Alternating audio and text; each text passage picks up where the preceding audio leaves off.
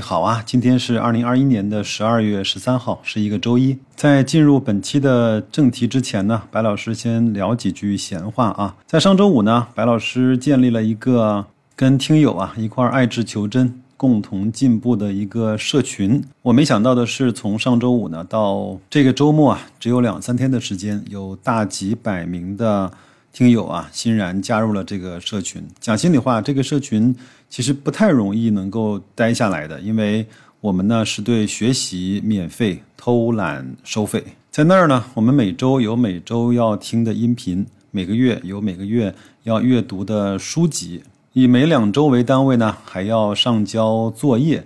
你说这跟谁说理去？好的，这个话题呢，我们也就不再多说了。反正来的朋友呢，我就希望大家能够。安安静静的静下心来去学习，一块儿来去共同进步吧。我们一块儿互相激励的度过这段投资的艰难时刻啊！一块儿去分享各自在投资中的喜悦时光吧。我希望。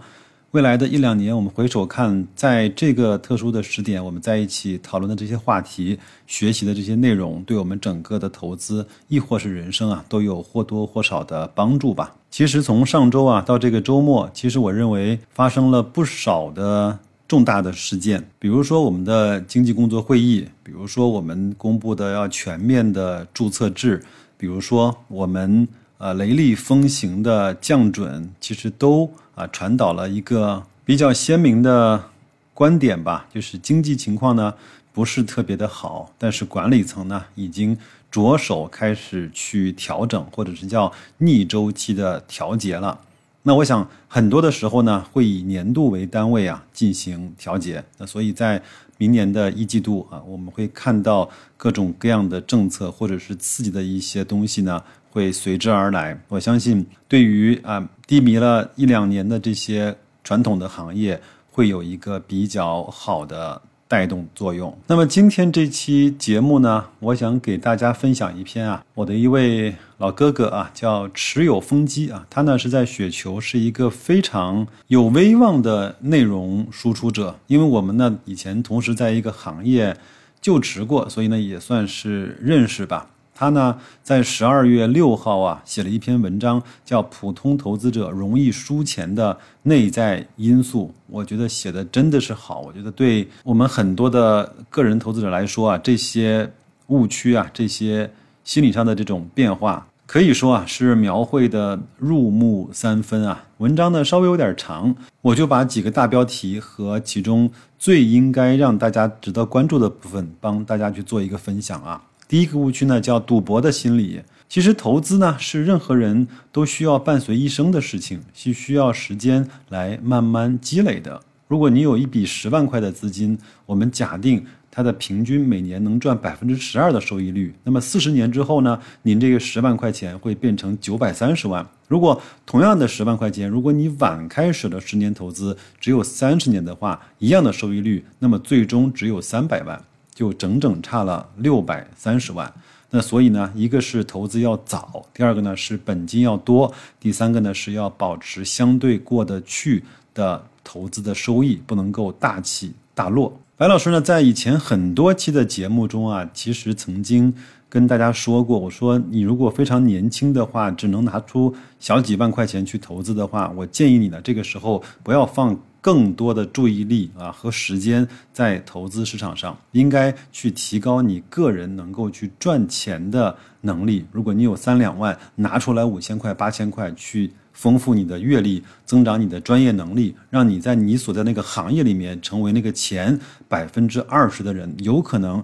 这件事情要远远的大于你现在花很多时间去看那个股票的价格，相信我，白老师就是这么过来的。在投资中啊，或者是生活里啊，我们其实都特别喜欢攀比。在牛市中，如果你赚了百分之二十，已经不错了。但是你身边的人呢，你看起来他好像没有任何的投资经验，他反倒赚了百分之五十，甚至是更多。那么这个时候呢，你就会强烈的产生了一种失落感，或者是嫉妒的心理。那么在这种赌博的心理的状态下呢，你就很容易把所有的资金啊，全部都一把的投到股市里面去，满仓一个品种，甚至是用上杠杆。诚然，我们在投资的过程中啊，不可能没有一点点赌的成分。但是，既是要赌的话，也要理性的赌。比如说，赌博中最著名的凯利公式，就是理性下注的一个科学根据。在这儿呢，白老师问一下各位：有谁现在就能够写得出凯利公式的？有谁把那部非常著名的电影叫《决战二十一点》能够从头到尾的看过两三遍？如果你没有的话，我觉得你不要太着急去下太多的本金，好吗？第二个误区呢，就是从众心理，就是买股票基金听周围人的介绍，如果周围的人赚钱了，那么你就很容易产生从众的心理。大家都买这个股票，都买这个基金，其实是成为初入股市投资的一个非常常见的投资的理由。当然，从众呢，它其实是我们被铭刻在我们人基因中啊，维持了上千年甚至是几万年的一个。让自己能够存活下来的一个理由。如果你从众的话，你有更多的几率活下来；如果你自己出去冒险的话，很容易被豺狼虎豹所吃掉。但是呢，投资恰恰是一个反人类的，不要求你从众，而是要求你去独立的思考的这么一件一个事情。第三大误区呢，就是迷信的心理。你说从众不行，那我相信这些专家总归可以吧？但是呢，根据大数据的统计啊，有百分之七十五的主动基金的经理是跑不过指数的。所以你只要买几个指数，就意味着你战胜了这市场上百分之七十五，甚至是更多的投资者。如果你不相信的话，你可以把这十年间的沪深三百、上证五零、创业板甚至中证五百的。平均收益率自己去计算一下，你想想看，你投资这么多年，你跑赢了哪一个指数呢？第四个误区呢，就是短线的心理。很多人呢觉得自己在投资的过程中啊，在那个软件上操作股票买来买去，就是投资的一种具体的表现，追涨杀跌，天天呢乐此不疲。我在大概一两年前吧，有一期节目呢，我们是说了一个有一个叫活跃股的指数啊，从二零零一年、二零一一年呢九月二十二号最高点的七万多点，一直跌到了二零二一年的十二月三号的三百七十六点，整整跌去了九十九点四八百分比啊。那所以说，这些最活跃的、最成交的、最有概念性的这些题材股，它在时间拉长了之后，它有可能会让你赔得一干二净，而且这个指数的跌幅还没有算上你的交易成本啊。有人会说啊，那有很多人去做那个量化交易啊，这几年好像赚得不错啊。呃，请相信我，个人的这种短线和。那些专业的做高频量化的这种啊机构啊，它是完全不一样的。呃，可能很多人不大了解什么叫量化交易啊。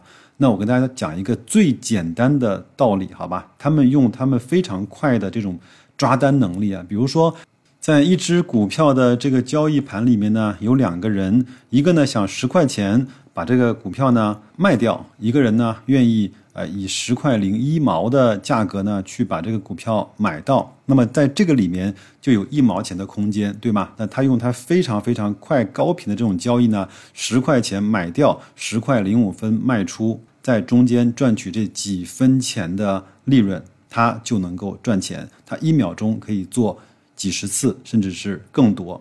在美国呢，有一个高频量化交易的公司，为了让它的交易速度提高几个毫秒，他花了三亿美金从美国的证券交易所拉了一条专线到他们的公司。还有一个特别有意思的现象，就是。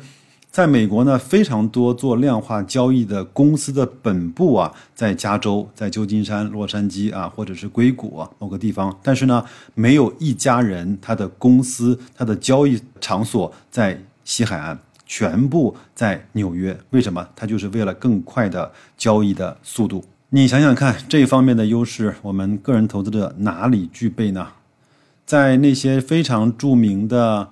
量化的交易基金里面，包括像大奖章的基金啊，他们都是获得诺贝尔学的数学家跟算法专家。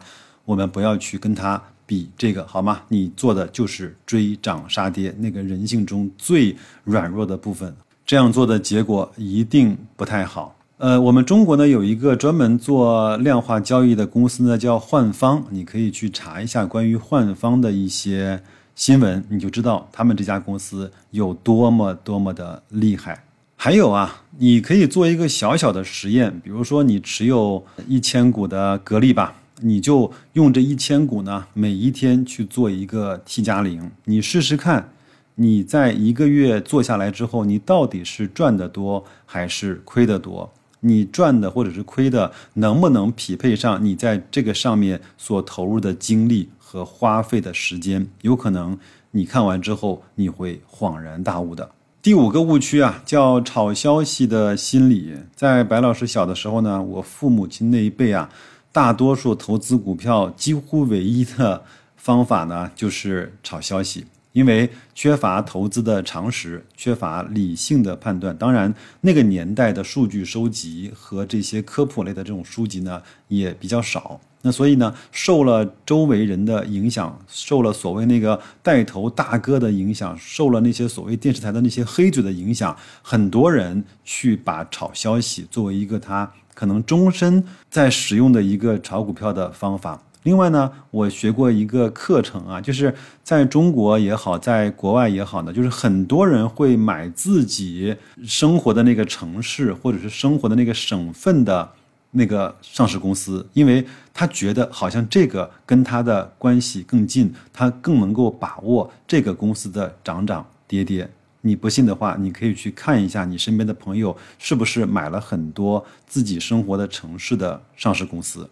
第六个误区呢，就是贪婪的心理啊，看好某某只股票，最近呢，或者是某个板块呢，风格盛行，就全仓的压上，不行再上一把杠杆，只要有一点点牛市的味道啊，这些。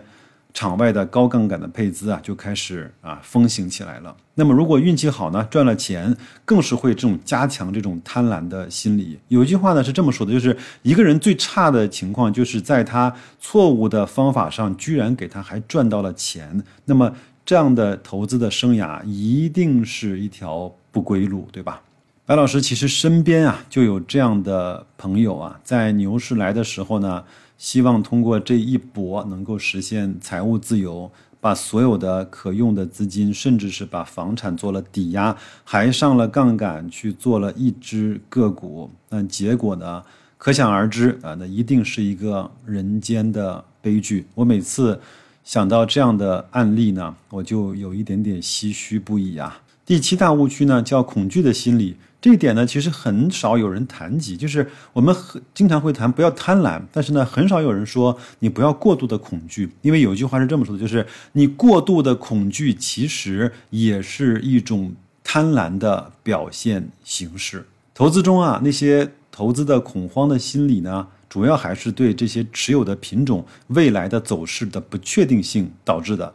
即使呢是持有债券或者是可转债，到期时间确定，价格确定，还是有很多人对过程中的下跌产生了恐慌的心理。还记不记得，大概在零七零八年的时候，很多人做封闭基金啊赚了钱，那个呢其实就是一个人的恐惧心理一个表现的极致。一个值一块钱的东西，就是在封闭基金那个品类里面就被卖到了五毛钱，甚至是四毛钱。这个就是当年的一个怪现象，所以恐惧和贪婪啊是一对双胞胎，往往呢会同时出出现在一个投资者的身上。比如说我们前面所说的，总想卖在可转债的高点，也是对可转债大跌的恐惧，也是对获得收益不愿意看到回吐的贪婪。很多人会用后视镜呢往回看，如果我五百块买了茅台，如果我在两千六把它卖掉，那将会是一个多么美好的景象。我在前面有一期节目叫“这些确定性的收益机会，你把握住了吗？”包括有上证五零、有券商这些，包括像可转债这样的具体的投资的标的，那我也都没有买在它的最低点，而是我在认为它到了估值下限的时候，开始逐渐的分批买入，我也承担了一些浮亏，也承担了一些压力。当然呢，我也没有卖到最高点，我只是认为它到了我的估值的正常水平的上限之后，我就开始逐渐的卖出了。至于说你是一把卖出，还是分批卖出，还是高位回落百分之多少进行卖出，这是你的事情。但是我想的是，你不要以为或者不要坚定的认为你有能力一直卖在最高点。第八个误区呢，就是锚定的心理啊，就是你非常容易找到一个参照物，两千六的茅台就贵了，那一千八的茅台好像就不贵了。但是茅台真正值多少钱合适呢？六十五块的格力是个高点，那什么价格是它的合适点？那三十五块是便宜还是贵？所以呢，我们就很容易啊找到一个，因为前面给你锚定了之后啊，你的价格的这个体系啊。在投资中呢，有的人卖出的理由呢，就是因为赚钱了，因为他获得了百分之五到百分之十的收益，就觉得可以止盈了。他其实不知道的是，股票的价格和你的持仓成本啊，基本上是没有什么关系的。股票的基本面啊起了恶变，比如说当时的乐视啊，你如果因为看到账面的亏损而死活不愿意卖出的话，导致最后不可收拾。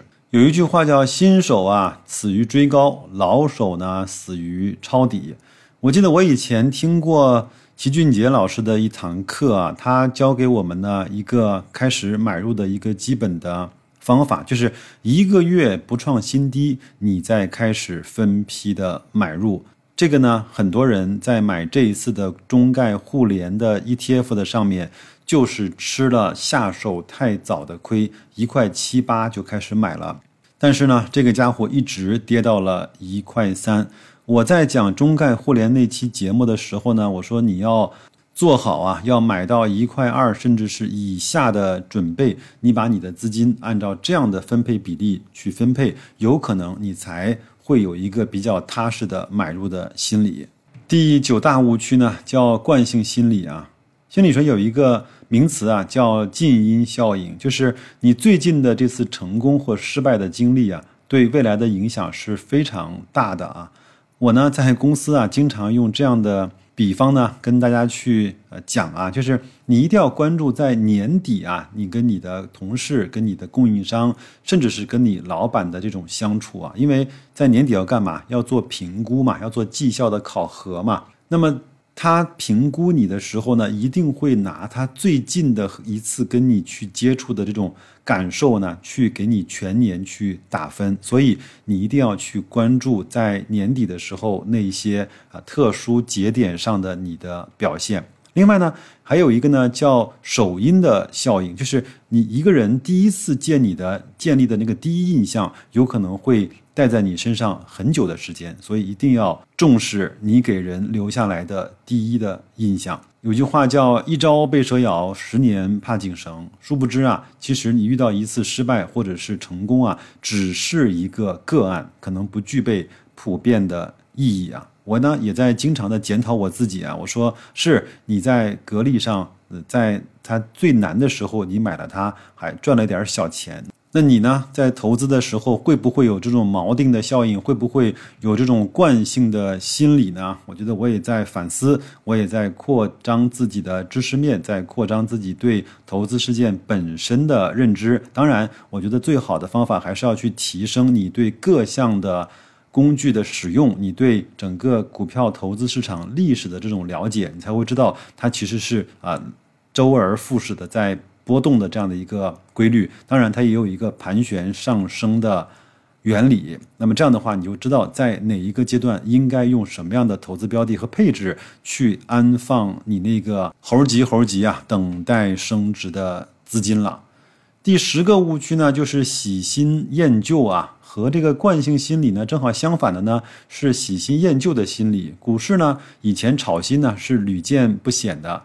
这个炒新主要是因为新股上呢没有什么套牢盘，所以很多人就开始不讲估值、不讲基本面，一个劲儿的往上炒，直到某种原因崩盘了。在大数据的统计下面呢，新股上市之后呢，到半年还是一年这个维度啊，百分之八九十其实是下跌的。那很多人在炒新上面其实就是吃了这个亏哈。那么对于基金投资者来说呢，还有一个怪现象是喜欢买新基金。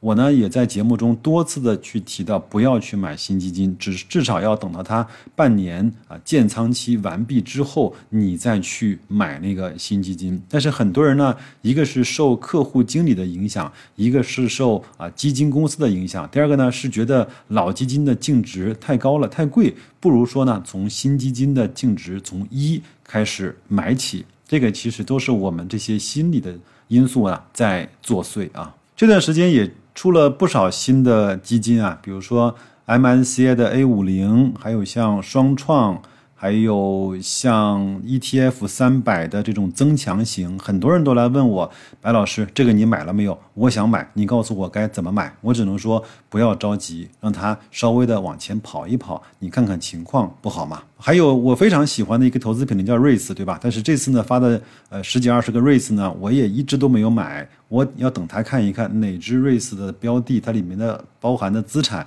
是跑的最稳定的，谁的分红分的是最好的？那你拿分红率和它资产的稳定性啊，做一个权重的加权，去观察它。当它进入了到你买的那个标的标准的时候呢，你再慢慢的开枪也不迟，对吗？最后呢，我再讲两句最老生常谈的话，好吧？估值高的呢，它一定会回来，这个呢是企业经营的本质，这个呢也是在投资市场中啊，它像地心引力一样，你逃不开的东西。第二个呢是估值低的东西啊，它一定也会上去。要不然的话，这个市场就没有了它基本的运行的规律。另外，就是你很多时候没有办法安心的持股，往往是你对这个公司的了解没有深入，没有信任，没有信仰。我在节目的信息区里呢放了一张图片啊，是我昨天晚上陪孩子看书啊，那本书的名字呢叫《资产配置攻略》这本书啊，在它的推荐序里面呢有一段这样的话让我非常的有感触啊，叫做投资啊，你总得相信点什么。我把这张图片呢放在我的节目信息区，但是我还忍不住的想给大家念一下。啊他说在电影呢《闻香识女人》啊，这部电影非常好看，是那个阿尔帕西诺演的啊。他说。有一段独白呢，他印象非常深。他说：“如今啊，我已经走到了人生的十字路口，我知道哪一条路是对的，毫无例外，我知道。但是我从来不走，为什么呢？因为这条路太难了。就像我们都知道，做投资的正道呢，是多学习、提升自己，然后呢，去找到好的企业，然后呢，去风雨同舟的跟他去做陪伴。但是大多数的人都做不到，因为。”就是前面这十点人性的误区、投资的误区使然的，好吧？我希望我们能够在一块儿，能够在呃白老师的那个社群里面，我们一块儿去克服人性的弱点，分享自己在投资中的高光时刻。那就这样吧，祝各位啊，在新的一周投资顺利，生活愉快，再见。